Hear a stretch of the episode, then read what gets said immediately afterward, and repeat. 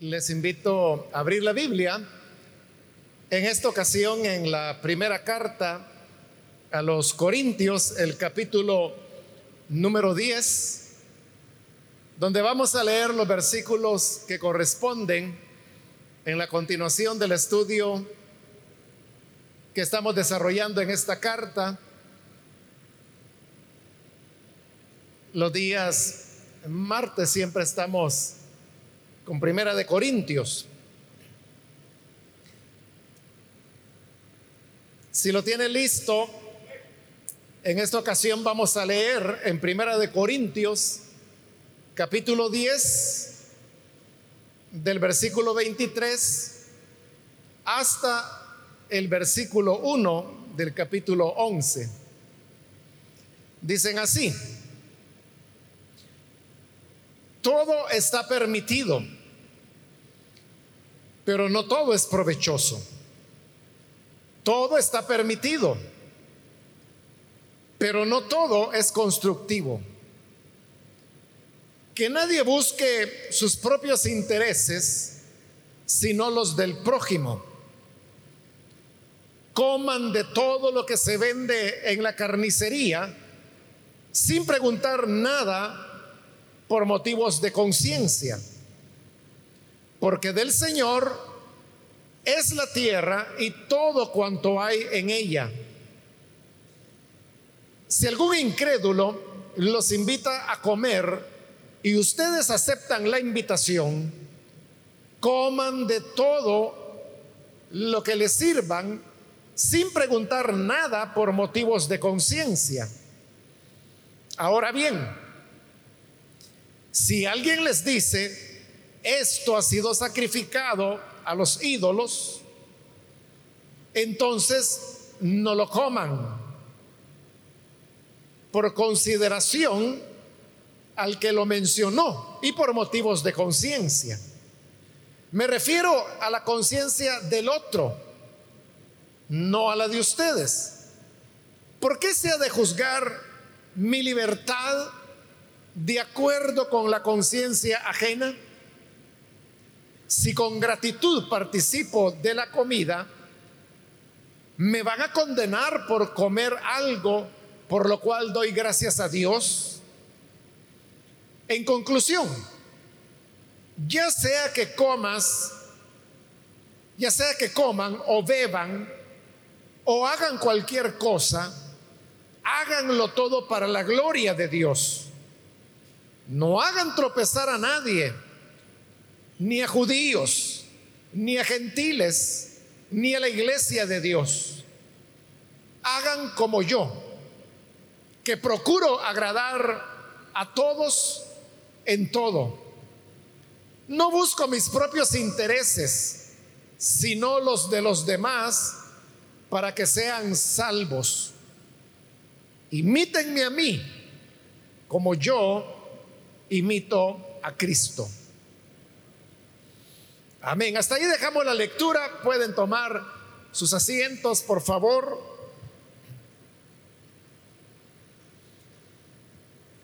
Hermanos, a partir del versículo 23, donde hoy iniciamos la lectura, nuevamente volvemos a lo que es Corintios B. Hago un breve resumen de a qué me estoy refiriendo, aunque ya lo he explicado varias veces. Pablo tuvo una correspondencia abundante con los corintios. Hasta hoy se han logrado identificar seis cartas que Pablo envió a los corintios. Estas seis cartas las encontramos ahora dentro de lo que es primera y segunda de Corintios. Esas seis cartas que Pablo envió a los Corintios han logrado ser identificadas en el orden que él las envió. De manera que la primera carta que él envió, envió se le ha dado el nombre de Corintios A. La segunda carta que él envió recibe el nombre de Corintios B. Y así sucesivamente por Corintios C, D, E y F, que sería la número 6. Las primeras dos cartas, que es Corintios A y B, forman lo que hoy nosotros conocemos como Primera de Corintios. La base de Primera de Corintios es Corintios B, es decir, la mayor parte de Primera de Corintios es Corintios B, a la cual se le han insertado ciertas porciones de Corintios A.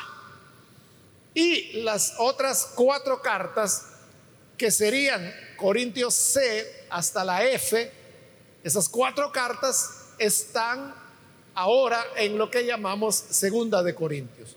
Pero como estamos en Primera de Corintios, me enfoco allí. Hemos estado saltando de Corintios B a Corintios A y luego de, a Corintios B de regreso y luego Corintios A. Yo le he ido indicando esos cambios que se han ido haciendo, como lo estoy haciendo en este momento. Que a partir de este versículo 23, donde iniciamos la lectura, ahí volvemos a Corintios B.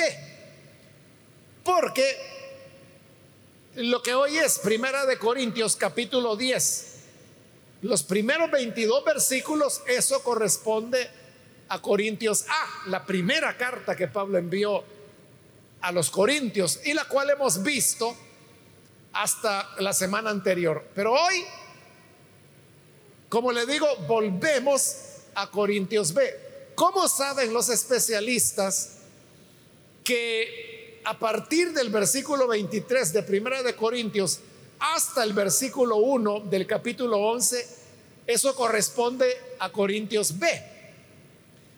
Hay varias razones, pero le voy a mencionar dos en esta oportunidad. La primera es porque aquí, en el versículo 23 en adelante, Pablo vuelve a retomar el tema que él había estado desarrollando en Primera de Corintios 9,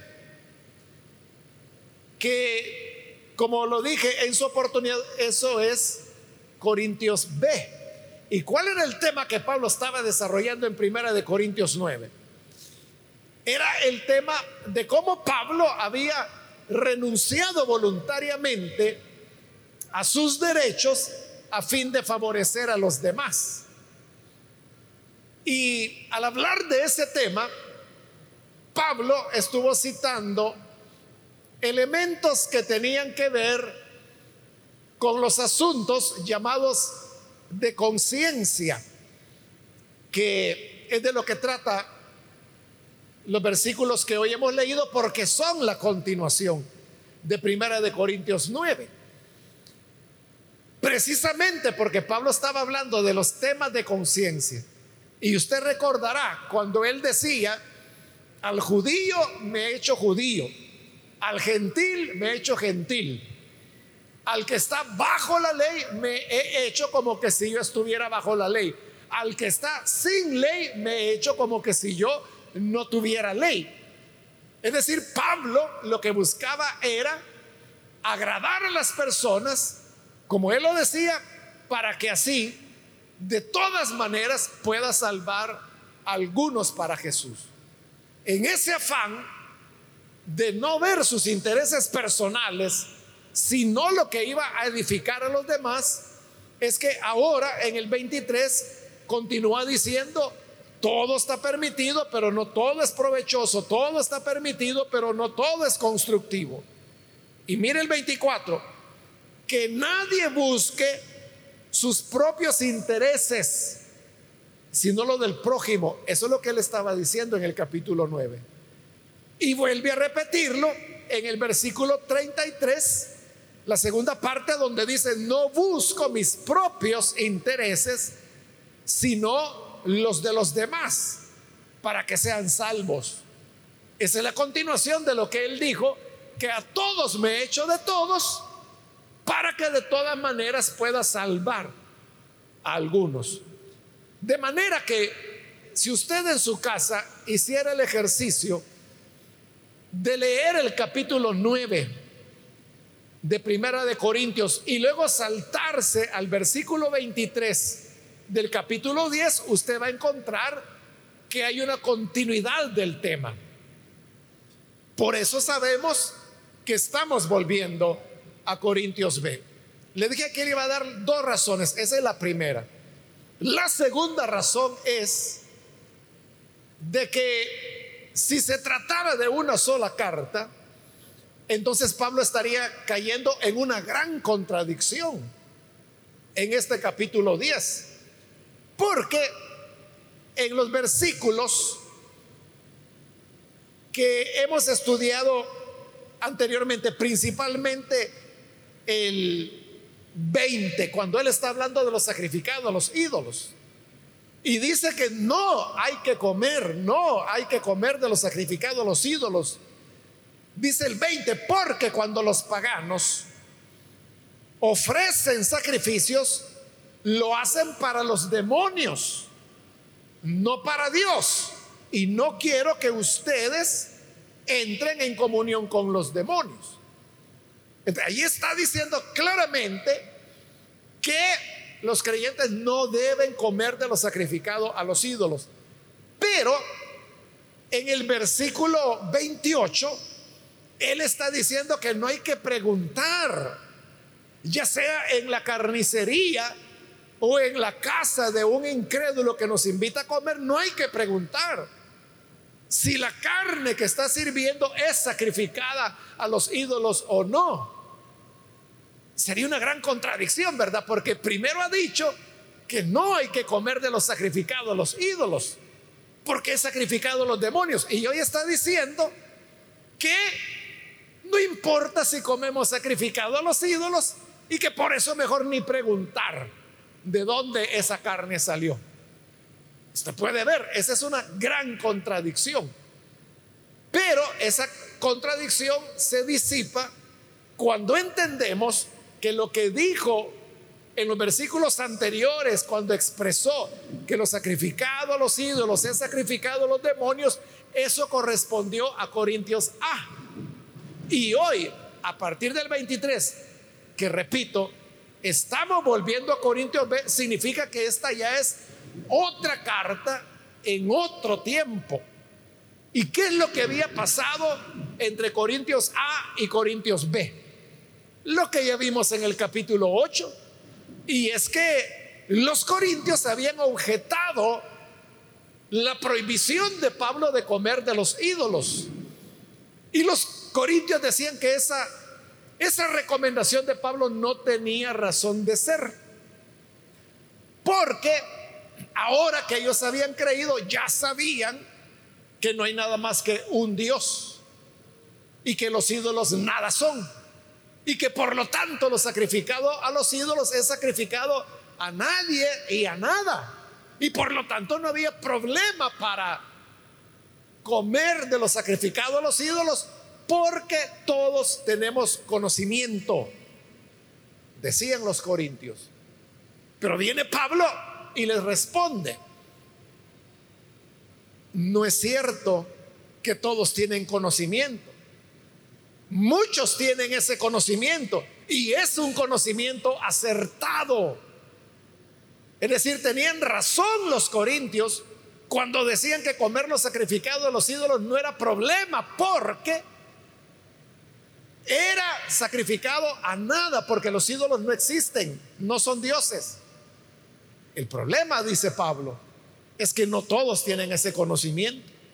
Y hay creyentes que siguen pensando todavía que los ídolos son algo. Y si los ven a ustedes comer de los sacrificados a los ídolos, ellos pueden sentirse tentados a hacerlo también, pero ellos van a pecar. Porque en su mentalidad ellos siguen creyendo que lo sacrificado a los ídolos es sacrificado a los demonios. por eso es que Pablo lo convierte, lo cambia a un tema de conciencia. Y en los temas de conciencia, como Pablo lo dijo, y lo va a reiterar en estos versículos finales, que son la conclusión de su argumento, es que lo que importa no es mi interés personal, sino que el interés de los demás. Y eso tengo que hacerlo por amor. Esas son las dos razones por las cuales sabemos que hoy estamos volviendo a Corintios B. Habiéndole ubicado, hermanos, en esto, veamos ahora cómo es la continuación del pensamiento de Pablo en relación a los temas de conciencia, donde él ha llevado ahora el tema de los sacrificados a los ídolos. Antes quiero explicar a qué nos referimos cuando Pablo y nosotros hablamos de los temas de conciencia. Los temas de conciencia, hermanos, son aquellas cosas que no están dichas claramente en la palabra de Dios o no están dichas de manera ninguna. Por ejemplo, el tema de mentir, ese no es un tema de conciencia. Porque la Biblia, tanto en el Antiguo como en el Nuevo Testamento, dice claramente que no hay que mentir. Entonces, mentir es un pecado. Por lo tanto, ese no es un tema de conciencia, porque las escrituras establecen que es pecado. Pero hay otros temas de los cuales la Biblia no dice nada. Y le voy a poner los dos ejemplos que Pablo ha utilizado. Primero, él utilizó el comer carne. Porque había judíos que pensaban que comer carne quitaba la espiritualidad y que era mejor comer solo verduras, legumbres y que los que comían solo legumbres eran más espirituales. Pero uno preguntaría, ¿a dónde dice la Biblia que comer carne quita la espiritualidad? Si es Dios mismo el que le dijo a Noé que de todos los árboles y animales podían comer. Fue Moisés mismo el que dijo, no solo que se podía comer carne, sino que dijo de qué animales se podía comer y dijo que siempre debería comerse sin sangre. Es decir, Dios autorizó a comer carne. Pero había gente que en su pensamiento, en su conciencia, creían que comer carne era algo que les quitaba espiritualidad. Ese es un tema de conciencia. Los temas de conciencia, repito, son aquellos que no dice, la Biblia no dice nada de ellos. Es la gente la que cree que eso puede ser malo o que eso no es espiritual o que eso es impuro. O si utilizamos el lenguaje evangélico común entre nosotros, diríamos que son cosas que la gente cree que son del mundo. La gente cree que son mundanos, pero la Biblia no dice nada de esos temas. Ese es un ejemplo, el comer carne. el otro ejemplo es el que Pablo del que está hablando aquí, comer de los sacrificados a los ídolos. Que vendría a ser, hermano, no es exactamente, pero lo más parecido, ¿verdad? Es cuando por ejemplo, se celebran las fiestas patronales de cualquier población. Y usted sabe que en toda fiesta patronal venden eh, dulces, eh, artesanías que la gente hace. O si hablamos, por ejemplo, de las fiestas patronales de, de acá de San Salvador. ¿Qué es lo que venden en las fiestas patronales? Churros españoles, elotes locos y no sé qué más cosas. Hot dog, no sé, ¿verdad? La última vez que fui a una fiesta patronal yo tenía como siete años y no he vuelto a ir, entonces no, sé cómo estará ahora. Pero eso hay gente que dice, uy, no, no vaya a comer elotes locos, porque eso lo han hecho en honor al ídolo, dice la gente. Pero ¿cuántos de ustedes no se han atravesado sus tres elotes locos, verdad?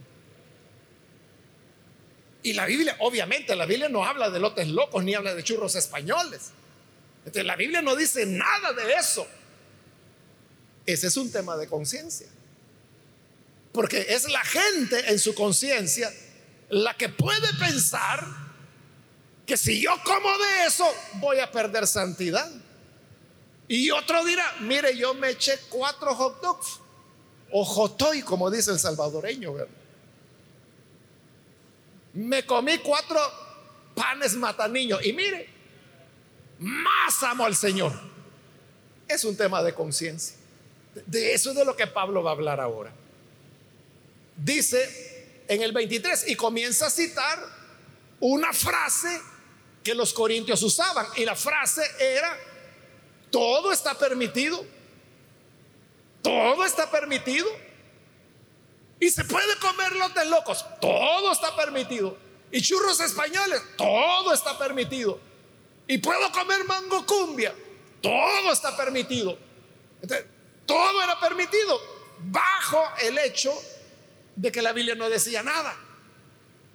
Pero hoy Pablo, él no niega que eso es cierto, que todo está permitido, pero hay que entenderlo bien, dice Pablo. Porque dice el 23, todo está permitido. Y por eso está entre comillas, porque no lo está diciendo Pablo. Pablo está repitiendo lo que los corintios decían. Todo está permitido, pero no todo es provechoso. Fíjese, Pablo va más allá y dice, mire, aquí el tema no es que si se puede o no se puede.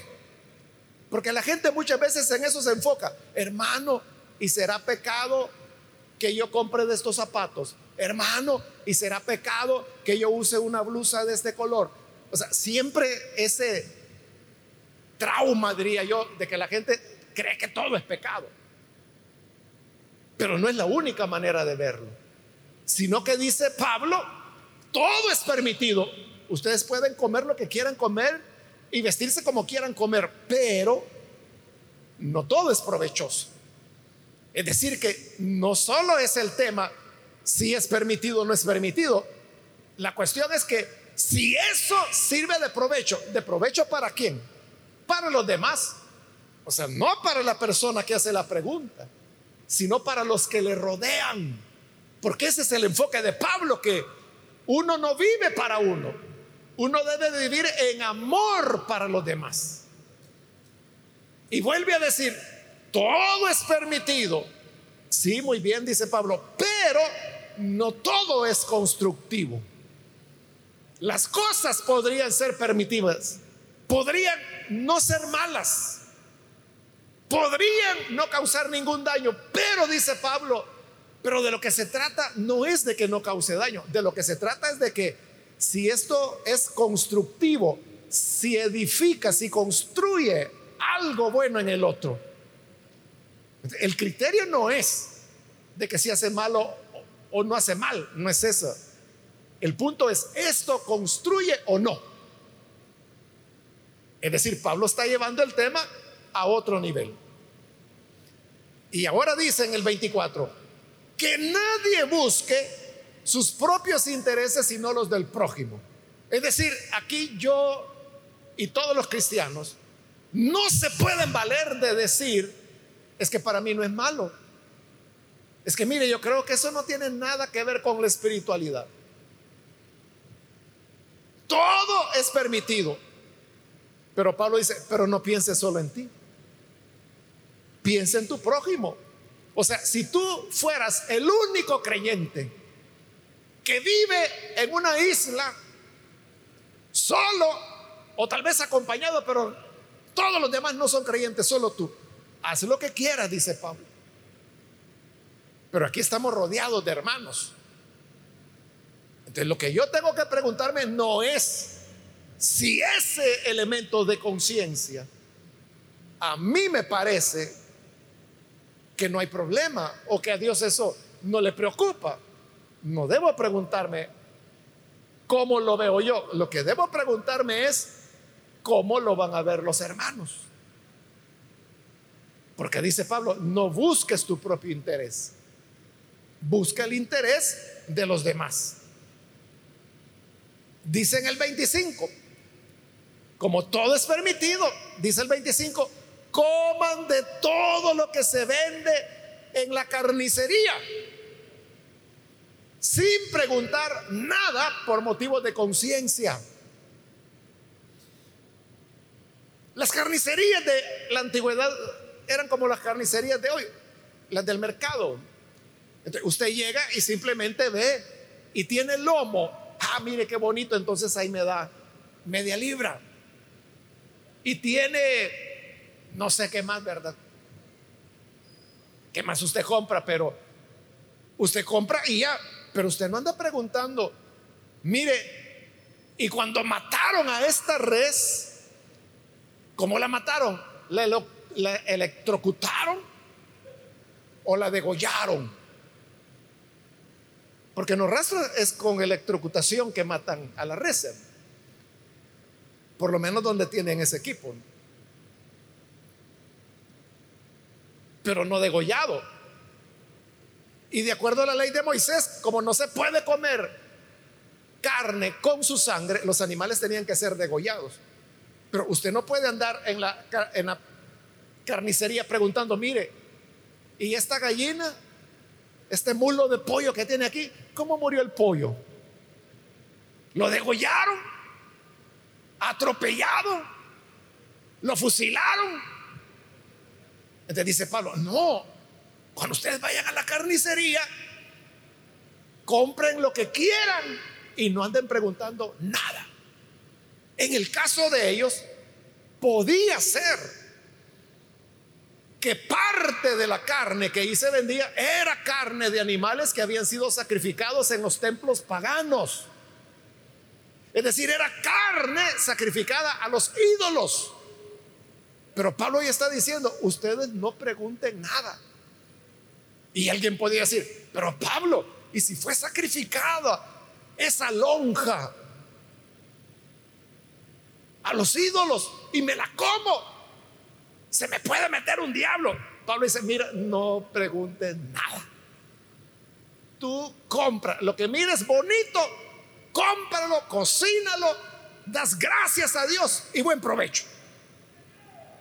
Ahí donde le digo, Pablo está diciendo, no importa si es sacrificado los ídolos o no. Por eso es que no puede ser una sola, una sola carta, porque acaba de decir que no, que no se debe comer de los sacrificados los ídolos.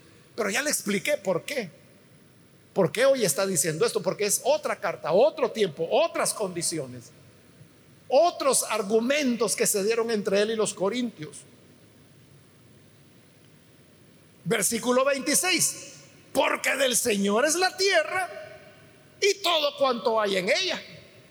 Está citando el Salmo 24, un versículo que muchos de ustedes sabrán de memoria, del Señor es la tierra y su plenitud.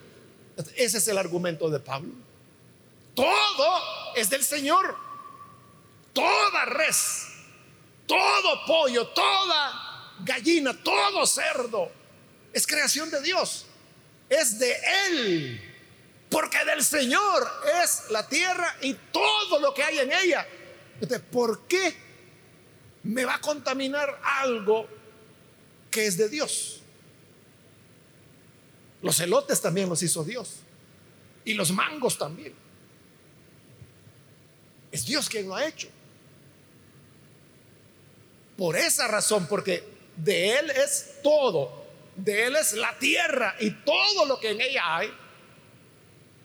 Coman sin andar preguntando nada. Ahora, ahí está hablando de alguien que fue a comprar la carnicería, pero hoy va a hablar de un asunto diferente. Dice el 27, si algún incrédulo los invita a comer y ustedes aceptan la invitación, otra vez, coman de todo lo que les sirvan sin preguntar nada por motivos de conciencia. No es un hermano el que los está invitando.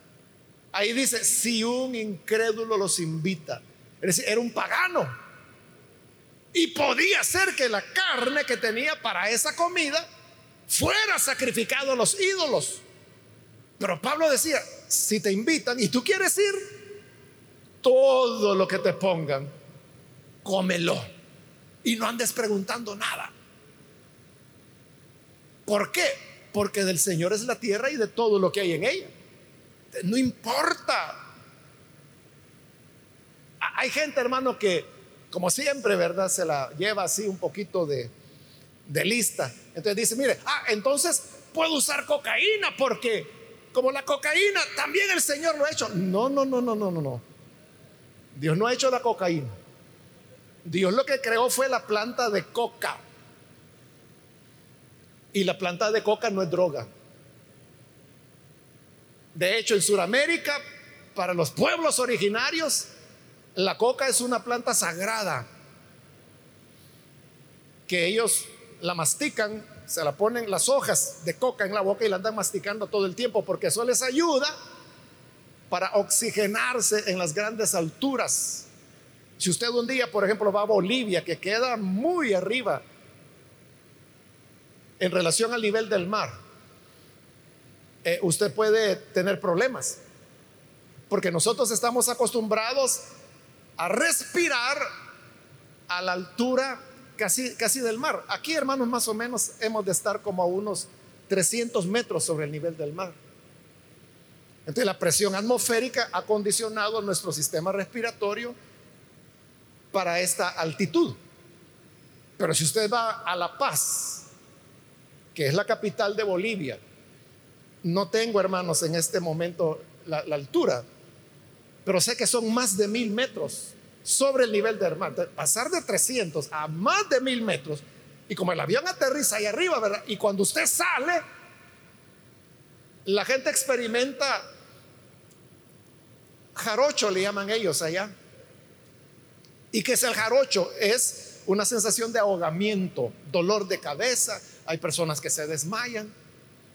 Por eso es que en el aeropuerto de La Paz hay eh, botellas de oxígeno y mascarillas.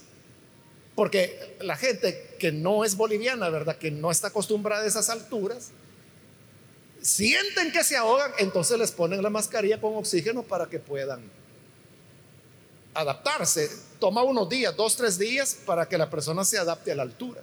Incluso, hermano, en los hoteles de La Paz tienen oxígeno y mascarilla para que la gente que no es de Bolivia llega y cuando se acuesta en la noche se pone su mascarilla con oxígeno para poder dormir y para evitar que le dé ese, síndrome de que siente que le falta el aire. Porque a mayor altura hay menos concentración de oxígeno. Entonces, está relacionado también con la densidad de la sangre. Por ejemplo, nosotros que vivimos aquí casi a la altura del nivel del mar, nuestra sangre es mucho más espesa.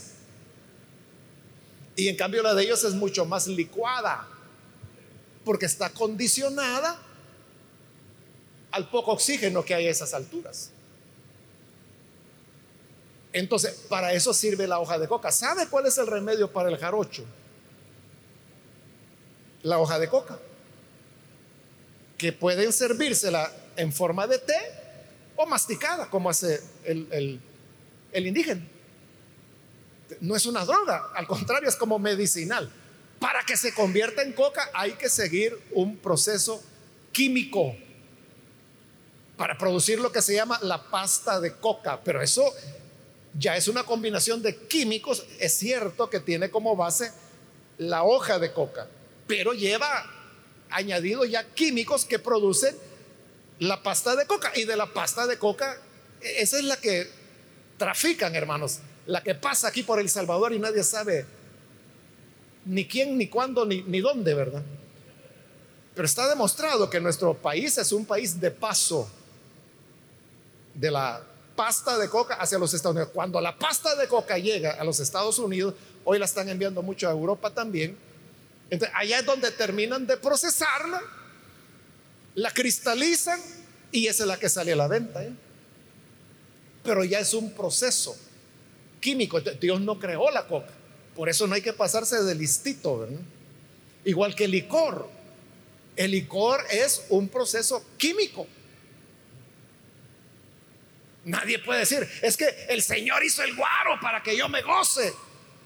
No, eso los hombres lo han hecho a través de un proceso de destilación química. El licor no se encuentra de manera natural en el, campo, en los árboles. No. Pero Pablo está hablando de las cosas naturales. Entonces dice, tú no andes preguntando nada. Todo lo que te pongan, cómelo. Pero obviamente está hablando de cosas de la naturaleza. Y ese era el problema, porque era carne. Y podía ser carne sacrificada a los ídolos. Pero Pablo dice, no te preocupes. No preguntes nada. Tú solo come. Ahora dice el versículo 28. Ahora bien, si alguien allí en la cena a la que le han invitado les dice, esto ha sido sacrificado, esto ha sido ofrecido en sacrificio a los ídolos, entonces dice Pablo, no la coman. O sea, si alguien se toma el trabajo de decirle, mire, aquí le tenemos este filete, pero fíjese que es carne sacrificada a los ídolos. Ah, entonces si lo mencionó, entonces no la comas, dice Pablo. ¿Por qué razón? Por consideración al que lo mencionó y por motivos de conciencia. Es decir, si esa persona lo mencionó, es porque para él eso significa algo. Entonces, por consideración a él, dice Pablo, no lo comas, porque entonces lo vas a escandalizar. Ahí Pablo está repitiendo la norma. La norma en los asuntos de conciencia. Esta es la norma. Vuelvo a repetirla yo también. Las cosas Tú puedes pensar que no hay nada malo de, en eso, que Dios no se preocupa por eso, que Dios no te va a juzgar por eso, que la espiritualidad no depende de eso. Pero si hay hermanos que piensan que sí depende de eso la espiritualidad, entonces no comas. Si es de comer, si es de vestir, no vistas eso. Si es de un color, no uses ese color. ¿Por qué? Por consideración al que mencionó eso. Y no por ti, porque para ti no hay problema. Y repito, si tú vivieras solo en el mundo, dichoso tú que no te condenas, como dijo Pablo ahí en el capítulo 8. Dichoso aquel que no se condena en lo que aprueba. Pero como vivimos en comunidad, somos miembros de una iglesia. Y en una iglesia hay de todo. Hay gente que tiene conocimiento y gente que no tiene conocimiento. Por esos, dice Pablo, por los que no tienen conocimiento, por los débiles, como él los llamó anteriormente, no lo comas. Entonces se trata de que me sacrifico yo para favorecer al otro. No lo coman por consideración y por conciencia. Y aclara en el 29, me refiero a la conciencia del otro, no a la de ustedes, porque en nuestra conciencia puede ser que nosotros digamos, no, si para mí eso no tiene problema, no, si para mí eso no tiene nada que ver con que si uno es santo o no es santo. Pero Pablo dice, no, no estoy hablando de tu conciencia, yo sé que en tu conciencia no hay problema, estoy hablando de la conciencia del otro. Y parecería una contradicción, pero Pablo continúa el 29 preguntando, ¿por qué se ha de juzgar mi libertad de acuerdo con la conciencia ajena? De Pablo lo que está diciendo es, mi libertad yo no la pierdo. Porque, por ejemplo, Pablo, él se sentía libre para comer carne. O libre para comer de lo sacrificado a los ídolos. Y Pablo dice, esa libertad nadie me la va a quitar, ni siquiera la conciencia del otro, que porque aquel cree que eso es mundano, que eso es malo. Pablo dice, yo no voy a perder mi libertad. No se trata de una pérdida de la libertad o de la convicción personal o de cambiar las convicciones. No se trata de eso. Se trata de amor que aunque yo conservo mi libertad y mis convicciones, considero al débil en la fe. Versículo 30, si con gratitud participo de la comida, o sea, me sirvieron el filete. Y yo di gracias a Dios porque tenía dos semanas de no comer carne y mire, me invitan a una, a un filete, entonces yo di gracias con gratitud, dice Pablo, participo de la comida. ¿Por qué me van a condenar? Por comer aquello por lo cual le di gracias a Dios. ¿Por qué me van a condenar? Hermanos, nosotros no tenemos ningún problema para comer cerdo, a menos de que sea por motivos de salud, ¿verdad? Pero el judío no come cerdo, el musulmán no come cerdo. Para ellos es un animal inmundo. ¿Qué significa esto? Bueno, como aquí pues en nuestro entorno musulmanes prácticamente no hay, ¿verdad? Y los que hay son poquitito. Entonces usted si quiere puede comerse un sándwich de jamón, ¿verdad? Porque el jamón es carne de cerdo. O como usted hace, ¿verdad? Que se come sus pupusas de chicharrón y ese cerdo. Pero si a usted le tocara ir de misionero a un país árabe, por ejemplo, donde predomina el musulmán, y como usted tiene ya tres años de estar allá de misionero, sucede que su santa madre, que quiere irlo a visitar, le dice, le voy a llevar a mi hijita unas pupusitas de chicharrón porque tiene tres años de no comerlas. Usted las puede, y, usted puede decir, Señor, gracias porque ya ni me acuerdo del sabor de las pupusas, pero gracias que mi madrecita me trajo.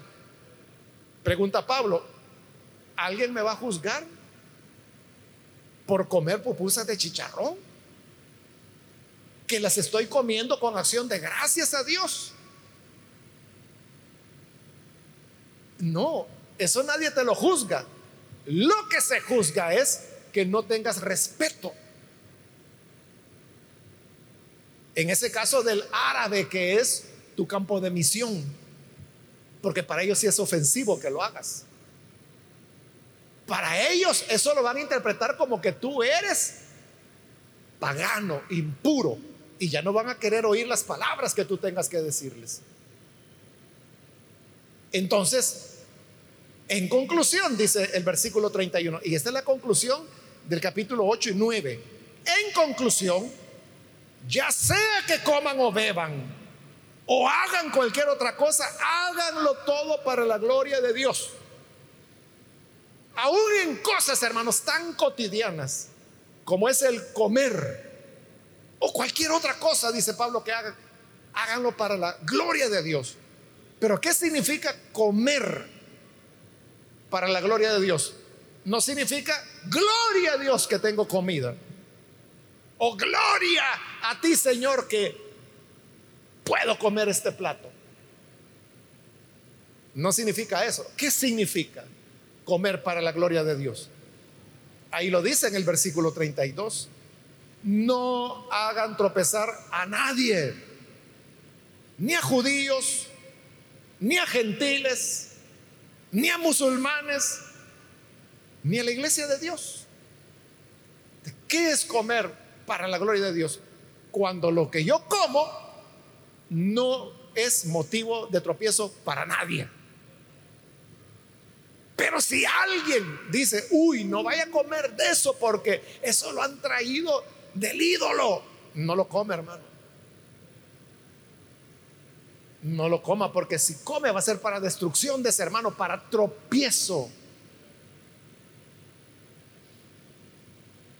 Y como una vez más lo repite Pablo en el 33, hagan como yo, que procuro agradar a todos en todo. No busco mis propios intereses, sino los de los demás para que sean salvos. Esa es la norma en los temas de conciencia. No buscar nuestro interés, sino el del otro debe hacerse en amor. Y termina Pablo diciendo, imítenme a mí como yo imito a Cristo. Ese Cristo que dijo, yo no he venido para ser servido, sino para servir. Si eso hizo Cristo, ¿cuánto más nosotros? No debemos vivir para los demás, en consideración a los demás, y no para satisfacer nuestros propios intereses. ¿Está claro eso, hermanos? Qué bueno, porque ahí termina el argumento de Pablo. Vamos a cerrar nuestros ojos y antes de orar yo quiero invitar a las personas que todavía no han recibido al Señor como su Salvador. En lo que hoy hemos escuchado, hemos aprendido que no es cierto, no es cierto lo que muchas personas dicen, lo que importa soy yo con Dios. Mi relación es con Dios y no con ningún ser humano. No, dice Pablo, no es así. Nadie busque su propio interés. Busque el interés de los otros. Porque no hemos venido para complacernos, sino que para que los demás puedan ser salvados. Entonces, en los asuntos de conciencia, es mejor ceder. Es mejor negarnos a nosotros lo que sabemos que no es malo, pero por amor a los hermanos. Por eso es que Pablo dijo que más importante que el conocimiento es el amor. El amor sirve. Conocimiento, dijo Pablo, envanece, vuelve orgullosas a las personas, pero el amor edifica. Quiero invitar entonces, si hay alguien que necesita recibir a Jesús como Salvador, póngase en pie en el lugar donde está para que podamos orar por usted.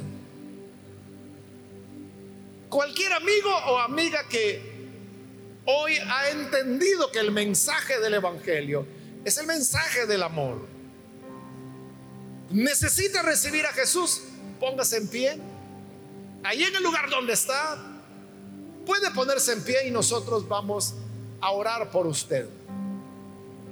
También invito si hay alguna persona que se alejó del Señor. Un hermano o hermana que se alejó, pero hoy quiere reconciliarse. Póngase en pie también y le vamos a incluir en esta oración. ¿Hay alguien que lo hace? Solo le pido que lo haga ahora mismo porque este fue ya mi último llamado y vamos a orar.